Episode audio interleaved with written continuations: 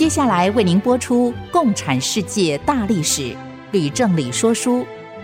本节目由公众小额募款所得赞助。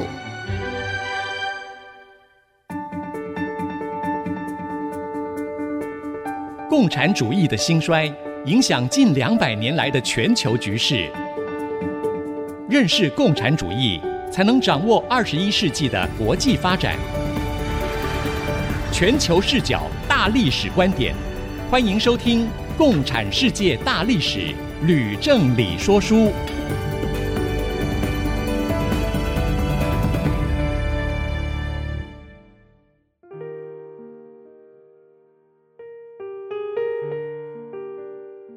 欢迎收听《共产世界大历史》，我是徐凡，我是吕正理。今天呢，老师呢要跟我们听众朋友呢一起分享是第二十一讲的，从孙中山领导的革命到中国共产党的成立，是吗？老师？是的。好，所以呢，我们的节目呢，在每个星期二的晚上二十点播出，在每个星期六的下午十四点到十五点会重播。好了，老师，我们要先来了解一下，我们这次讲的刚才讲到了，就是终于要讲到中国共产党了，很期待哦。相信听众朋友跟我一样哦，很有兴趣哦。所以呢，是不是可以先请老师呢讲个概略的起头呢？呃，当然，我也很高兴啊，在前面花了二十个礼拜。啊，讲了二十讲，那把这个共产主义的起源和欧洲俄国的共产革命哈、啊、都讲清楚了。那么现在终于呢，要开始说中国共产党的历史。是。那我觉得这是有必要的，因为如果不把前面的事情给说清楚，那听众就不容易了解中共究竟是怎么来的。那我也要跟听众。再分享一个观念，就是大历史的概念。我一向哈对大历史是情有独钟。那什么是大历史呢？简单的说哈，就是说用长时间啊，前后呢起码要几百年，而且是跨地区、跨民族、跨文化的叙述方法，这样才能够把一个重大的历史事件它的来龙去脉啊、远因近因都弄清楚。那么本讲的内容将会从孙中山革命推翻清朝，说到五四运动，再说到中国共产党如何成立。那我们当然也会介绍几个重要的人物，比如陈独秀、周恩来、毛泽东、蒋介石、邓小平等等啊出场。哇，太好了！其实呢，我还蛮期待的哈，因为也看了老师这本书之后，我才搞清楚五四运动是怎么来的哈。所以呢，我想听众跟我一样的。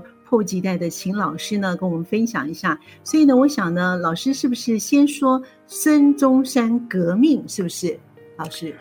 不错啊，不过我要向听众报告，我们的说书节目主要是聚焦于共产主义和共产党，嗯，所以与此关系比较远的哈，我们就不多说。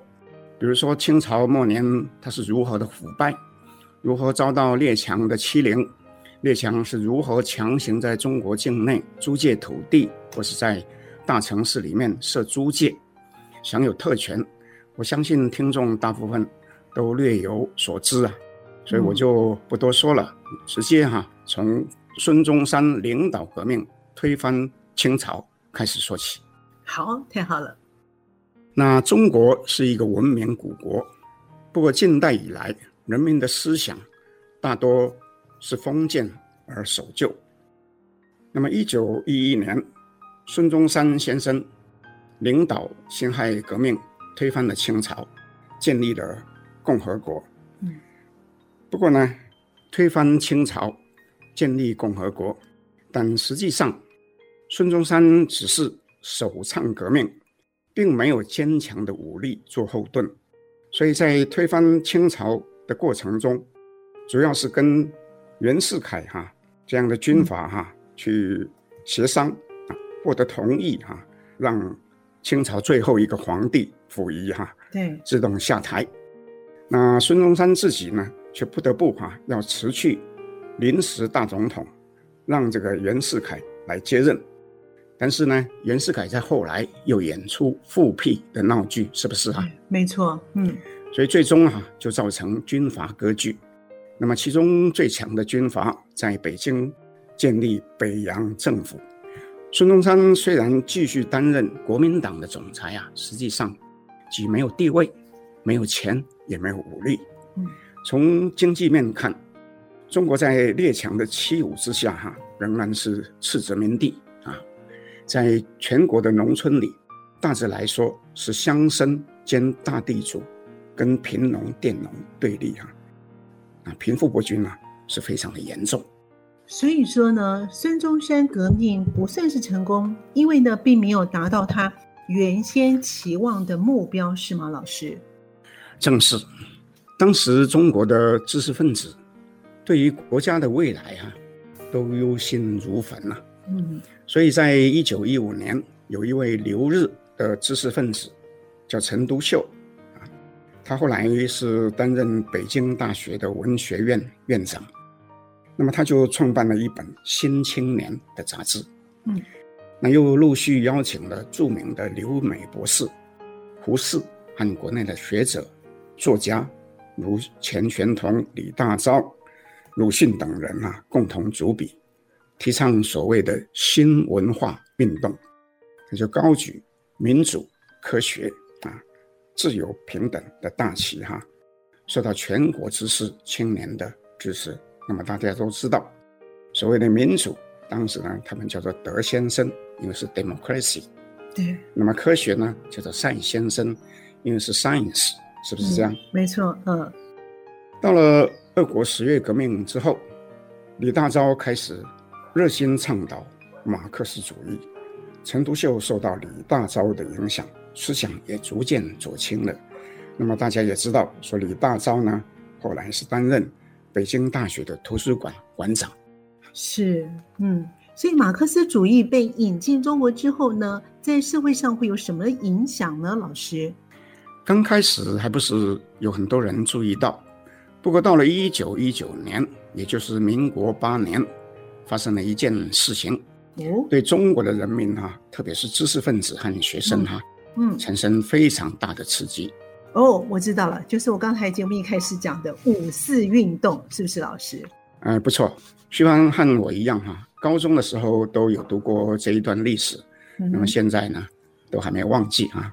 对。不过我在这里要把这一段历史跟我们在第十七讲里面说到的巴黎和会哈，要把它连在一起。对了。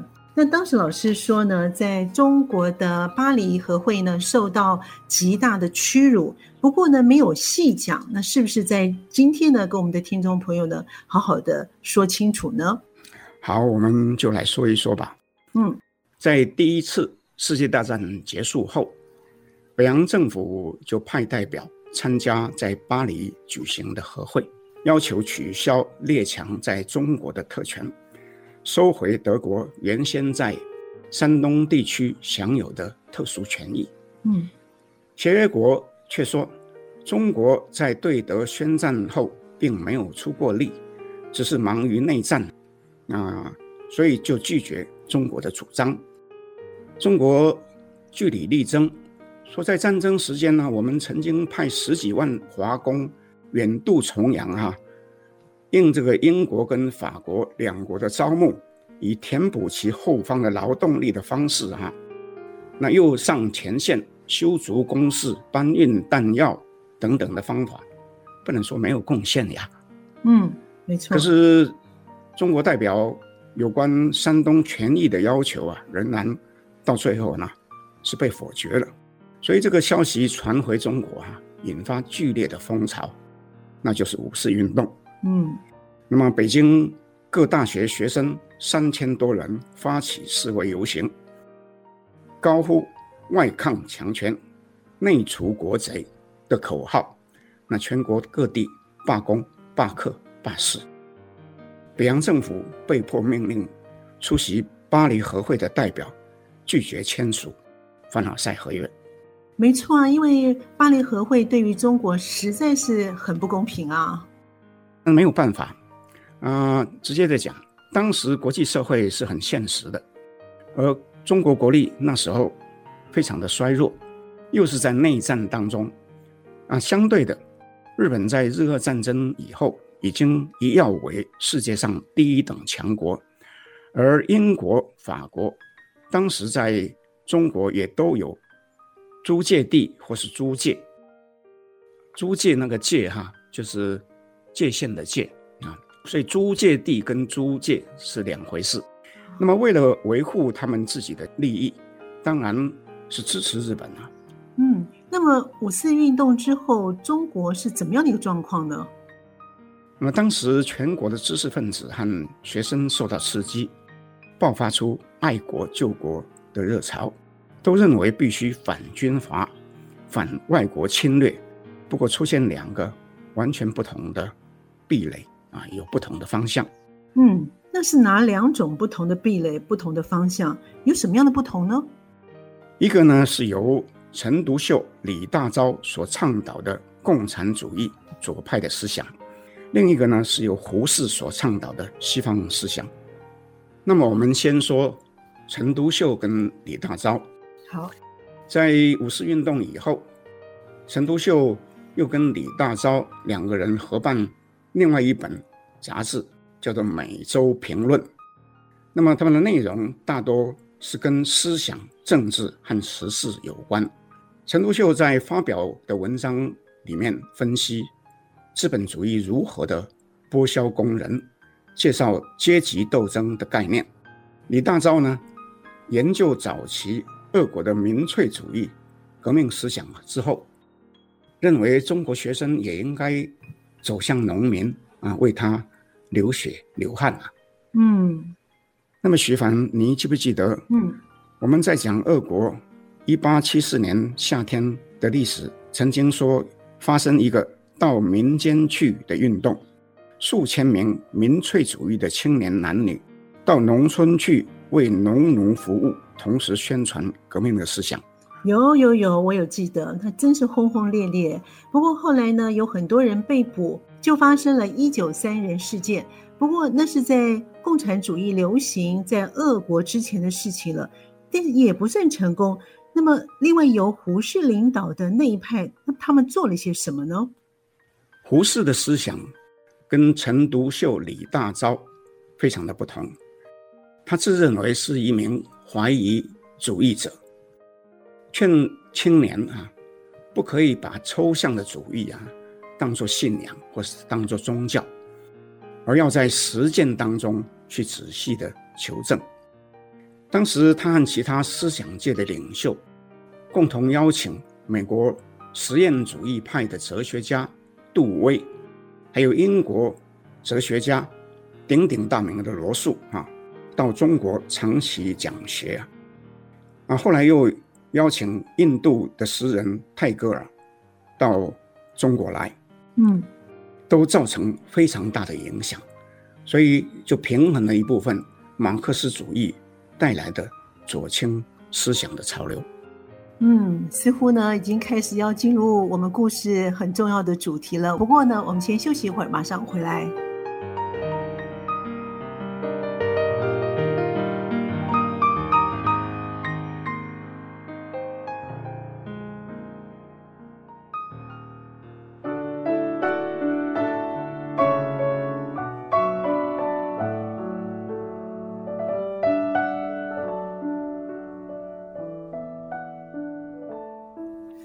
朋友们，继续回到《共产世界大历史吕正理说书》的节目。我们的节目呢，会在 IC 之音随选即播，在 Apple Podcast、Google Podcast 还有 Spotify 都会同步的上线。欢迎朋友们能够收听。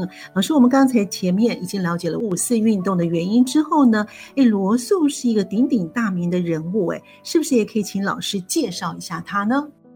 那当然了。那个介绍罗素是很重要的啊，是，啊，罗素呢是一个数学家，也是逻辑学家，更是一个社会主义者。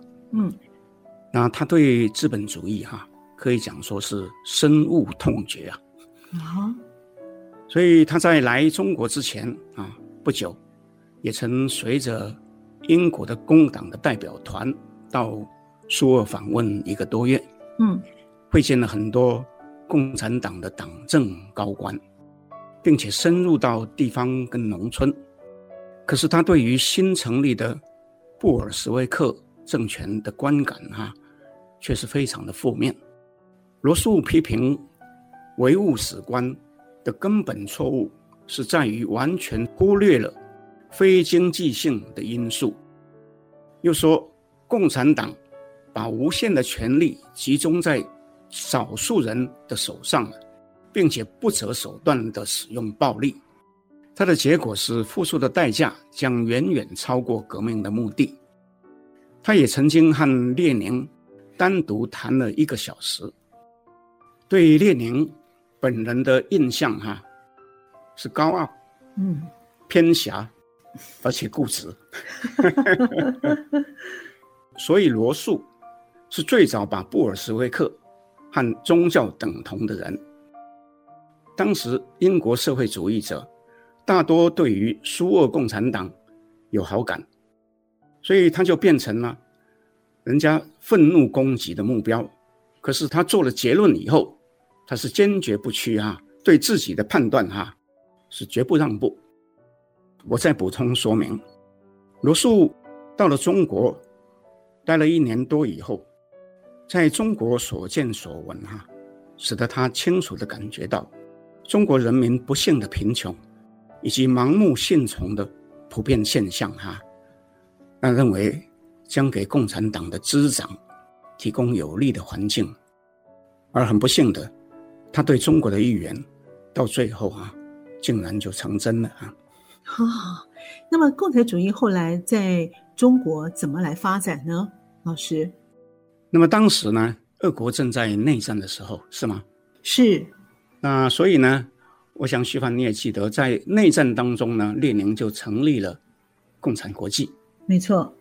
那么在那不久以后，那么苏俄的人民外交委员加拉罕就主动发布一项对华的声明，表示愿意取消先前中国跟沙俄所签订的不平等条约。要放弃所有的特权，又说愿意协助中国抵抗列强的侵略。哈，苏俄对中国这么好啊？那么这很难说。苏俄虽然自己这么说，可是有人认为，当时苏俄正在内战当中，又被列强围剿，他很怕中国也支持白军对抗红军。所以是刻意呢，要对中国示好。哦。但是中国在先前才爆发五四运动，对，人民都认为在巴黎和会的时候呢，遭到西方国家虚伪不公的对待。这时候听到苏俄呢如此强烈对比的友善的表示，哈，嗯，有哪一个不感动啊？那当然一定感动。所以共产主义运动在中国扩张的契机，哈。就到了，哦，所以呢，也就是呢，跟罗素所说的一样哦，中国很适于共产主义的滋长喽。啊，看起来确实如此哈、啊。所以在一九二一年七月，中国共产党就举行第一次的全国代表大会。嗯，它的地点呢是在上海的法租界里面。那里面有多少人参加这一次的代表大会？那都是哪些人呢？老师？哎，好问题。当时人数其实还很少，那所有的党员加起来呢，就只有五十几个啊。哦。那可是呢，开会的时候呢，是由各地哈啊所选的代表哈，只有十二个人来参加开会。嗯。嗯，那么其中后来比较知名的有李达、张国焘、毛泽东等人。那共产国际。派马林做代表列席，陈独秀呢，当时没有参加，他只派一个代表来。可是呢，后来还是被选为中央局的书记。老师刚才讲这些名字啊，毛泽东我知道，那个李达、张国焘这些人是谁啊？还有呢，荷兰人的马林又是什么样的人呢？那毛泽东太重要哈，所以我们就等一下再特别详细介绍。好，我们先说其他几个，好不好？好，好。李达曾经是一个留日的学生，在日本受到马克思主义的影响，回国以后就跟陈独秀一起哈、啊，共同创立上海共产主义小组。在中共第一次代表大会之后，他担任宣传部的主任。不过后来他是专门研究马克思主义，又在很多很多大学里面教过书，被人家称作“红色教授”，重名词哦。那张国焘啊，这个焘呢，这个是一个寿命的寿，下面有四点的焘、嗯、啊，张国焘，嗯，是江西人，他原本是北京大学的学生，在五四运动的时候呢。是学生的领袖之一，那所以他领导啊，向北洋军阀抗议啊，所以就被捕入狱啊，后来被放出来，没等毕业哈、啊，就决定跟李大钊去搞共产革命了啊。哦，中共第一次代表大会的时候，那由于李大钊跟陈独秀都没有出席，所以呢，他就是主席了。哦。并且在会后以后呢，又担任组织部的主任。我跟各位报告哈，在共产党里面哈，嗯，有两个部门是非常重要的，一个是搞宣传，一个搞组织啊。所以一开始哈，他们就有这样的两个主管。是，他后来呢也参加很多次中共的起义啊，所以呢，在党政军的资历都非常的深厚。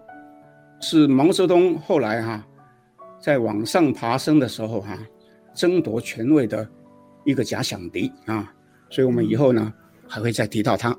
嗯，那至于马林的来历哈、啊，那我特别就要讲一些故事哈、啊，来介绍他了。哇，这荷兰人马林他的来历也有故事啊，那一定很有意思喽，老师。是啊，这故事呢要从。印尼开始讲起，印尼好哇，越来越有意思了。好，老师赶快告诉我们这个故事喽。那么主要是因为印尼曾经是荷兰的殖民地。对，我们先前不是说荷兰在十七世纪初的时候呢，成立了东印度公司，没错，对外侵略，在印尼也建立了殖民地啊，而剥削当地的人民吗？没错，我大概可以猜到老师要说什么喽。不错不错哈，你很会联想。可是呢，我要讲的故事哈，比你想的哈可能还要复杂多。哦，好，那赶快老师告诉我们了。这个马林哈，其实是他的化名，他的本名呢就是史尼韦勒啊。嗯。他的经历呢是非常的特别的。哦。因为他原本是荷兰的社会民主党员，嗯，那对于荷兰东印度公司在殖民地的贪婪剥削啊，是非常的不满，是，所以在一九一三年哈、啊，就直接到印尼去参加当地的独立运动，与殖民政府直接对干。那社民党，荷兰的社民党反对他的做法。就马林就脱党，直接加入荷兰共产党。那马林他怎么样跟荷兰殖民政府对干呢？老师，在二十世纪初，印尼爪哇有一位名字叫做托克罗亚敏诺的人。那这个人的名字太长啊，听众不用记，只要记住他是后来苏卡诺的岳父就行了。好。那么这个人呢，就创立一个叫做伊斯兰联盟，拥有的会员达到一百万人。嗯，哇，蛮多的。哦，非常的有势力。嗯，那么他后来呢，就渐渐从事反殖民的运动。所以呢，我们刚刚讲，马林在一九一三年啊，到印尼，他就跟苏卡诺的岳父讲。说他自愿协助伊斯兰联盟的抗核运动，可是呢，这个马林哈、啊，也就是当时叫做史尼韦勒哈，嗯，他同时也建立自己的组织啊，其中的部分成员也加入到这个伊斯兰联盟去。这个史尼韦勒所创立的组织哈，后来在一九二零年改名为。东印度共产协会，是东南亚最早成立的共产党。哦，只不过是这个史尼韦勒哈，在这之前哈，就已经被荷兰的殖民政府哈强制哈驱逐出境了。那么史尼韦勒被驱逐出境以后，他到哪里去呢？嗯，去了哪呢？到了莫斯科啊。哦，那么他就见到了列宁。列宁一见哈、啊，嗯，惊为奇才啊。哦，就说那你就到上海去吧。嗯，啊，你就帮忙哈、啊，中国共产党哈、啊，就把你在印尼做的那一套，就是印尼的共产党怎么渗透到伊斯兰联盟那一套哈、啊，嗯，那同样哈、啊，在中国呢，再演一遍。所以呢，我们后来后面讲的中共党员怎么加入国民党、渗透到国民党的策略哈，嗯，啊，其实都是马林哈，嗯，在印尼就曾经啊做过的事。哇，这个马林真是一个不简单的人呢，他的故事真的很精彩哦。所以呢，老师也为呢后面要讲的故事呢起了一个头喽。不过呢，我们得休息一会儿，马上回来。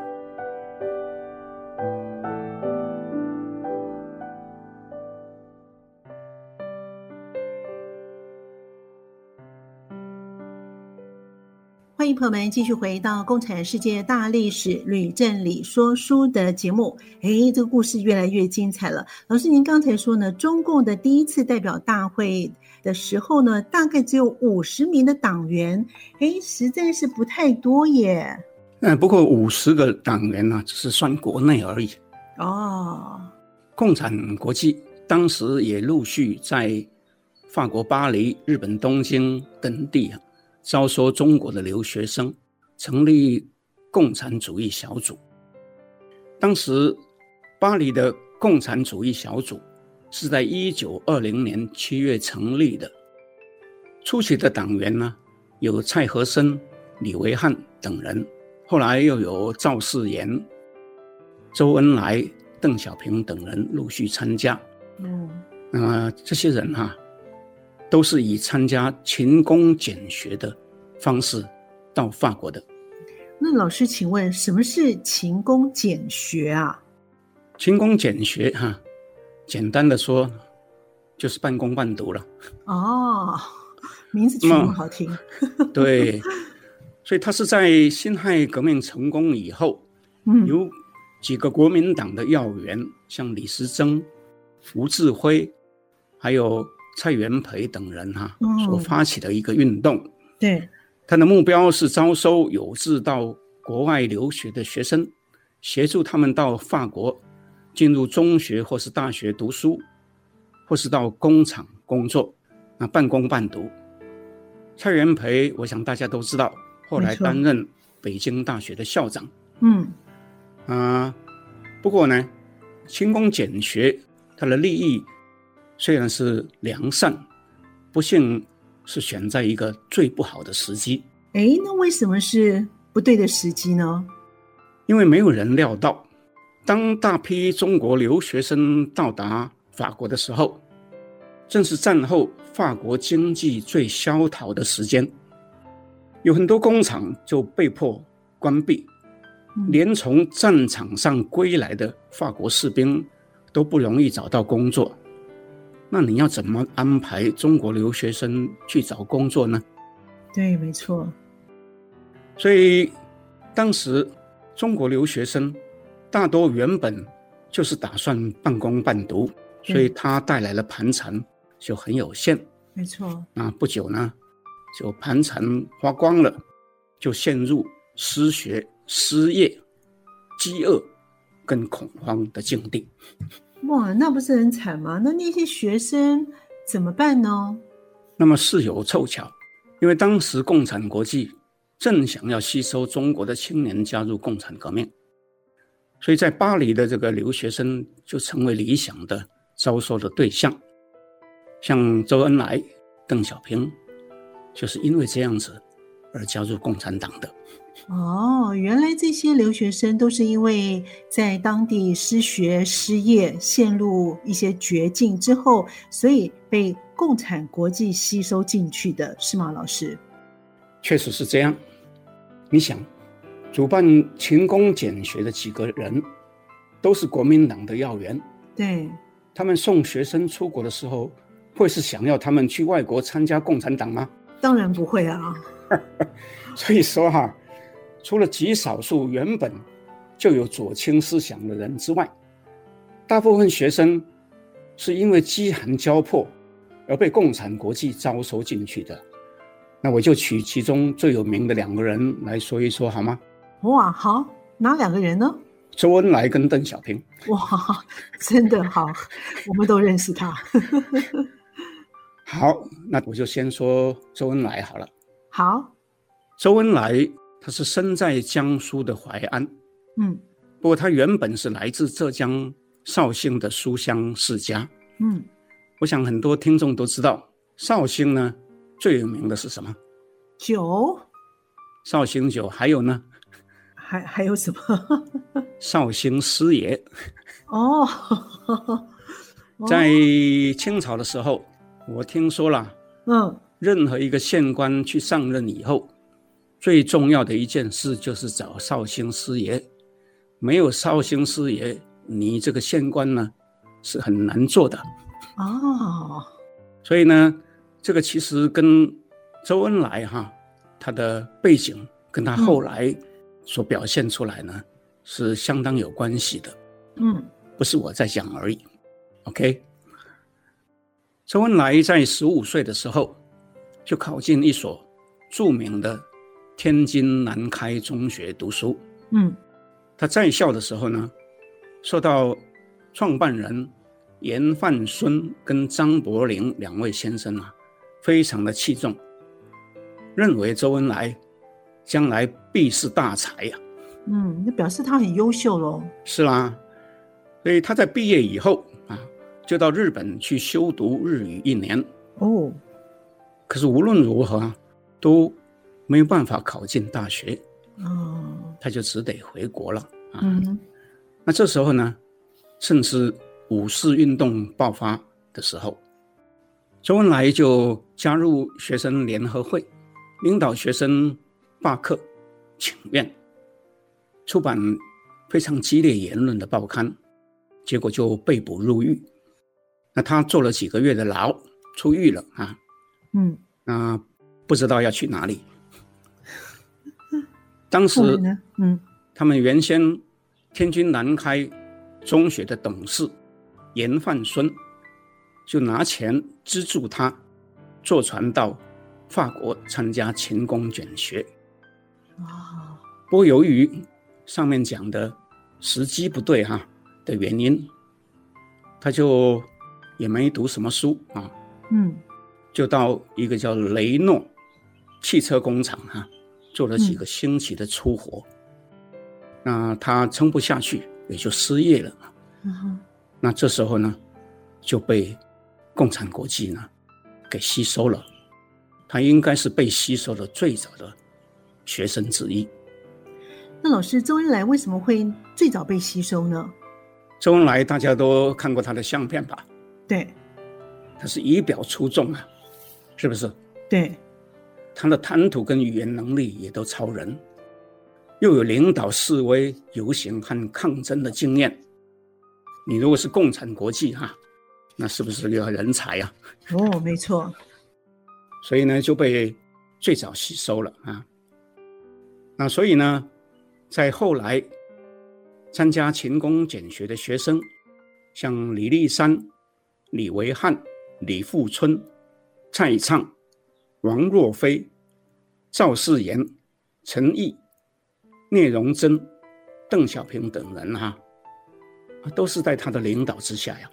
哦，那这些人呢，到后来哈，都是中共建国的元老，是不是？是，没错。嗯，那因为我念的人名太多了哈，我没办法一个一个讲，我就举几个例啊，比如李立三。有一段时间，曾经是中共最高的领导人，嗯，李富春后来是中共的副总理。嗯，那陈毅、聂荣臻大家都知道，是后来解放军的十大元帅之二。没错，所以果然这些人都是后来中共的大人物。哎，哎，那么邓小平呢？他为什么也去勤工俭学？他到法国也一样饥饿，一样贫困吗？老师？那邓小平是出生在四川的一个古城，叫做广安的一户殷实的农家。他到法国勤工俭学的时候呢，只有十六岁。嗯哼，那由于他带的盘缠不够，所以只读了五个月的中学，哈，就辍学，转到钢铁厂、橡胶厂去做苦工啊。但是不久以后呢，就失业了啊。所以被迫和其他几百个勤工俭学的学生哈，挤在。临时搭盖的帐篷里面，哈，饱尝脏臭、饥饿和穷困啊！每天晚上哈，被跳蚤咬。哎呦！所以他也被吸收加入中共。从一九二三年起，他曾经担任中共旅欧支部出版社，叫做《少年》，后来改名叫做《赤光》啊，在里面呢做科学。油印的工作，因为他的字体端丽啊，印刷精良哈，所以被众人称赞，说他是油印博士。哦，那可见他字写的很漂亮。嗯，是。后来他又参加编辑的工作，嗯，所以是跟周恩来住在一起，那朝夕相处。所以此后呢，五十几年哈，邓小平自称始终是把周恩来。当做一个兄长，哇！这样听老师这样说起来，周恩来其实并没有吃苦到什么就加入了共产国际，但是邓小平比周恩来受的苦难，哇，真多很多哎。那徐帆说的不错，我也是这么认为。嗯、是，不过毛泽东好像没有去留学，是不是老师？没有，不过他和一部分去巴黎勤工俭学的学生有特殊的关系。嗯，那这是很多人都不知道的事情哦。怎么样的特殊关系呢？那原因是这样的，在法国的勤工俭学的学生里面，哈，以湖南人最多，其次是四川人。嗯，两个省加起来呢，超过一半的学生。哇，这么多！嗯啊，中共日后的领导人毛泽东虽然没有去留学，却和大部分的湖南勤工俭学生关系密切，那这一点哈、啊，对于研究毛泽东的历史呢，是很重要的一环。哦，原来是这样。那么毛泽东究竟是什么样的原因不去留学呢？那他不去留学，在国内他做什么呢？那毛泽东实在是太重要了，嗯，所以我们就从头哈，从他的家世开始说起，好不好？好，当然好。那请老师多讲一些，让我们更了解他。毛泽东是生在湖南省湘潭县的一个地方，叫做韶山冲啊，也就是现在湘潭韶山市。这个韶字啊，就是仰韶文化的韶了。嗯，OK。那么这个地方呢，离省会长沙不过是五十公里。他的父亲是一个非常刻薄而暴躁的富农。嗯。他不止虐待长工，也逼迫毛泽东和他的弟弟做苦工啊，又时常的打骂，使得他愤愤不平啊，常常就起而反抗。毛泽东的叛逆性格哈，嗯，其实从小就已经显露出来了。嗯，据他自己说啊，那时他已经知道要如何利用罢工的方法和其他的威胁的手段哈，跟父亲呢。进行斗争啊！那毛也曾经在私塾里面读书，所以呢，熟读了儒家的经典，像四书五经。不过他最喜欢的哈、是《水浒传》《三国演义》《西游记》那样的中国古典章回小说哈、尤其是喜欢里面的造反、叛逆和权谋奇迹啊。这是我非常意外的。毛泽东原来从小就喜欢读书，这是我们知道的。他喜欢读章回小说，长大之后就学里面的权谋奇迹，是吗？是啊，其实毛不止小时候喜欢读书，成年以后更爱读书，主要是读历史书。比如他常常读《二十四史》，我印象里面有一件事情非常的深刻。嗯，什么事呢？毛后来一路行军打仗，那有一个习惯，就是一定要设法找到当地的县志、府志来读。为什么呢？那因为县志、府志不只是记载了当地的历史人文，也记载了山川地理、风俗习惯，对于打仗当然是有用的啊。这是毛泽东，我必须讲，他是与众不同的地方。嗯，这样听起来真的是与众不同。话说回来，我要岔开话题，借此来讲一件事情。嗯，古今中外的大人物哈、啊，很少有不读书、不读历史的。嗯，比如邓小平，他在小时候，我们刚刚讲他去勤工俭学哈、啊，对，只读了五个月的中学。是。其实呢是没读过什么书，不过呢，我后来读邓小平的传记，那里面说他在文化大革命的时候被下放到江西的南昌，住在一个步兵学校里面，才开始读《资治通鉴》，还不止读一次啊！哇！其实老师写的这本呢《共产世界大历史》呢，也是一本非常好的历史书哦。那我想呢，也趁这个机会呢，再帮老师宣传一下哦。其实老师写这本书呢，大概阅读了五六百本的书籍啊，这些相关之后呢，浓缩起来而写成了这本书。所以呢，内容呢是非常的充实，也非常的扎实，而且里面有非常多有趣的故事，是我们在一般的历史书当中可能是没有看到的。谢谢徐凡啊，替我的书做广告啊。啊，其实我们在这段时间啊，听了好多的故事啊，让我自己本身在历史的一些的事件当中啊，还有一些历史的缘由啊，能够更清楚这个脉络了。不过我们先休息一会儿，马上回来。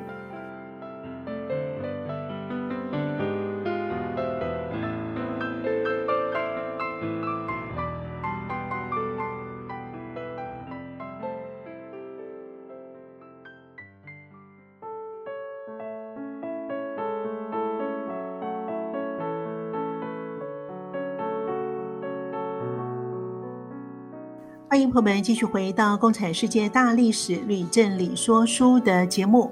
其实呢，这一集开始二十一讲开始，哇，听了好多呢。现在在台面上，我们知道一些历史的人物，而且相当重要。所以呢，也谢谢老师呢，讲了这么多精彩的故事啊，是不是呢？可以请老师再继续讲毛泽东呢？老师，啊，那是当然。那么由于被逼在家务农，哈。毛泽东是到了二十岁的时候呢，他才考进免费的湖南长沙第一师范学校，嗯，去读书。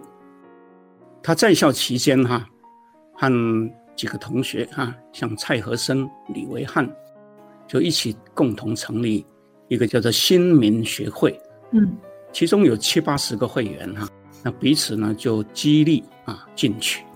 当时他们得知。有勤工俭学计划以后，就积极讨论哈，要如何借这个机会去留学。蔡和森后来就带了女朋友向景宇和妹妹蔡畅啊，还有李维汉这几个人一起出国了，成为最早留法的勤工俭学学生。他们又成立法国新民学会的组织。跟留在国内的毛泽东一同协助其他的人前往法国，所以湖南的勤工俭学生，那最后呢，哦，规模非常的庞大，有四百多个人呢。哇，哎，那为什么毛泽东自己他不去法国留学呢？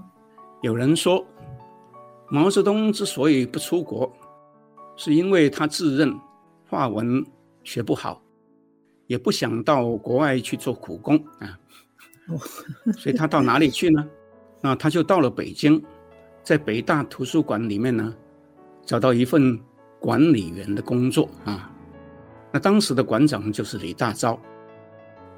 所以在五四运动爆发以后，毛就回到湖南去，发起响应五四运动，创办了一本新的杂志，也参加发起驱逐地方军阀的运动。不到最后呢，啊，终究是没有用啊。根据毛自己说，后来他读了《共产党宣言》和考刺激的阶级斗争的中文翻译本。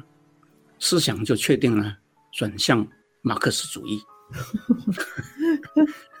到了一九二零年十一月，毛跟一些同志就共同创立了湖南共产主义小组，又应陈独秀的邀请，参加了一九二一年在上海举行的中国共产党成立大会，所以是最早的党员之一。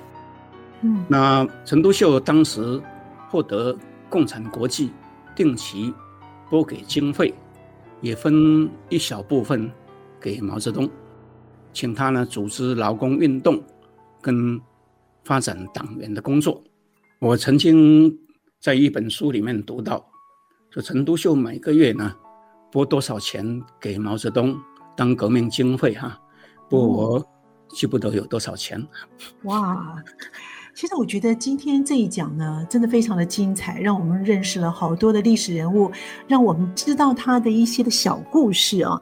所以呢，关于毛泽东的早期历史呢，我们在这边可能要先暂时告一段落。那老师，接下来我们要讲些什么样的内容呢？接着我们继续讲那些到法国勤工俭学，但是已经撑不下去的学生。啊哈，那他们的问题太大啊。不能不想办法解决，是不是啊？没错啊，而且他们真的很辛苦啊，尤其人在国外哈。那他们怎么办呢？到了一九二一年初，有五百名勤工俭学的学生，那由于生活的境况实在是太恶劣了，对，他获得的援助又少，所以就愤而包围巴黎的中国领事馆，并且进去殴打公使和部分的官员。嗯。巴黎警察获得通知以后，就立刻呢进入强制驱离学生，逮捕其中很多人。不过中国领事馆不堪留学生每天去抗议哈，嗯、那只得同意说发给每个人每日五法郎的钱哈，嗯、并且劝学生们想办法早一点回国。哇那这个时候啊，那共产国际决定。出手吸收周恩来啊，正是这个时候。老师，那共产国际到底吸收了多少人呢？共产国际只要吸收里面的精英分子啊，所以再怎么收哈、啊，也不能解决那么多人的问题，是不是啊？没错。那么其他人怎么办呢？当时中国国内有一部分地方军阀和实业家也响应募款，同意帮留学生回家。那不过其中呢，湖南人跟四川人的问题哈、啊，始终是无解。为什么呢？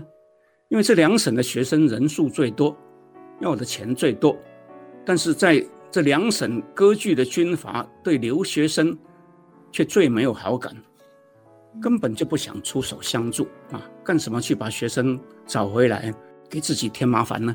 嗯，没错。那偏偏这两省。又没有什么大实业家，啊，所以呢，留学生没有钱回家，就继续抗争，嗯、那结果导致了，在九月的时候呢，爆发里昂中法大学事件，那么这在中共的历史上是一件大事。哦，里昂中法大学事件，哎，我真的没听过，哎，是不是可以请老师说清楚一点，是怎么样的一个事件呢？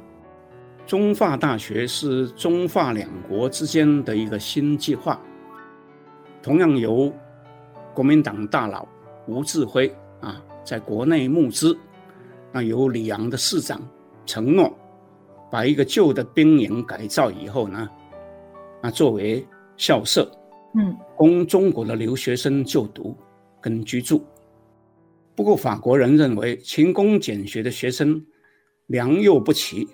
其中又有很多人加入共产党，所以旗帜已经不再读书了，所以坚持中法大学的学生必须是经过严格的考试跟调查以后呢，才能够录取，拒绝从勤工俭学学生里面招募。那勤工俭学的学生知道这个消息以后，当然就大怒了，是不是？嗯、那当然。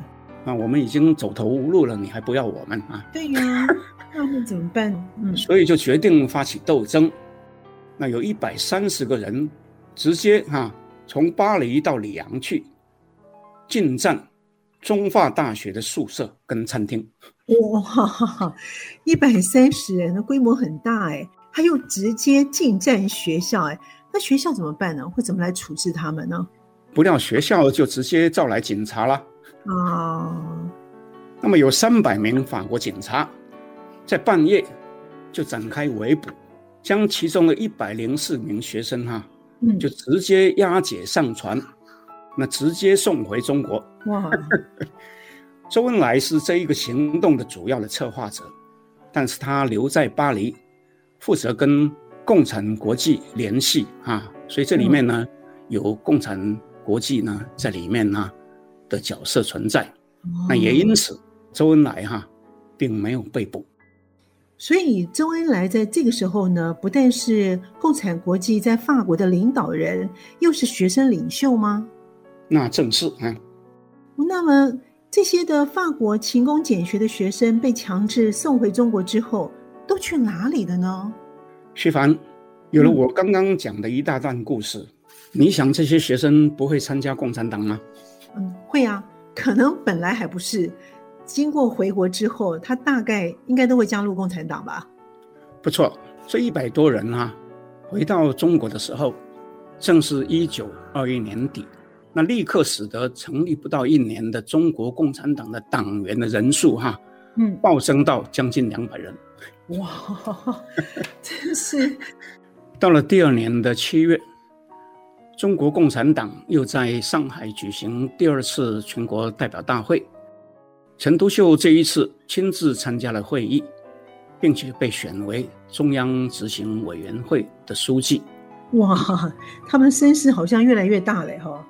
没有错啊，啊，不但是这样子，在留法学生回国以后，也有一部分。留学苏俄的学生，像刘少奇哈，嗯，也跟国内的党员合流，嗯哼，那中国国内的劳工运动啊，也由此迅速的展开。那其中比较重要的有香港码头工人的罢工，江西安源煤矿跟铁路的罢工，河北开滦煤矿罢工，以及京汉铁路工人罢工等等。但所有的工人运动哈、啊，最后都失败了，遭到镇压。嗯，看来呢，故事有的进行了哈。那么今天我们的说书节目哈、啊，就暂时到此为止哈、啊。嗯，不过在节目结束以前，我要向听众们呢、啊、重复报告一件在上一讲哈、啊、讲到的事情。嗯，就是说我们有一个有奖征答的活动，对，要请听众呢踊跃的参加。有兴趣的听众，请用不超过两百字，注意哦，不要超过两百字来回答我们提问的一个问题。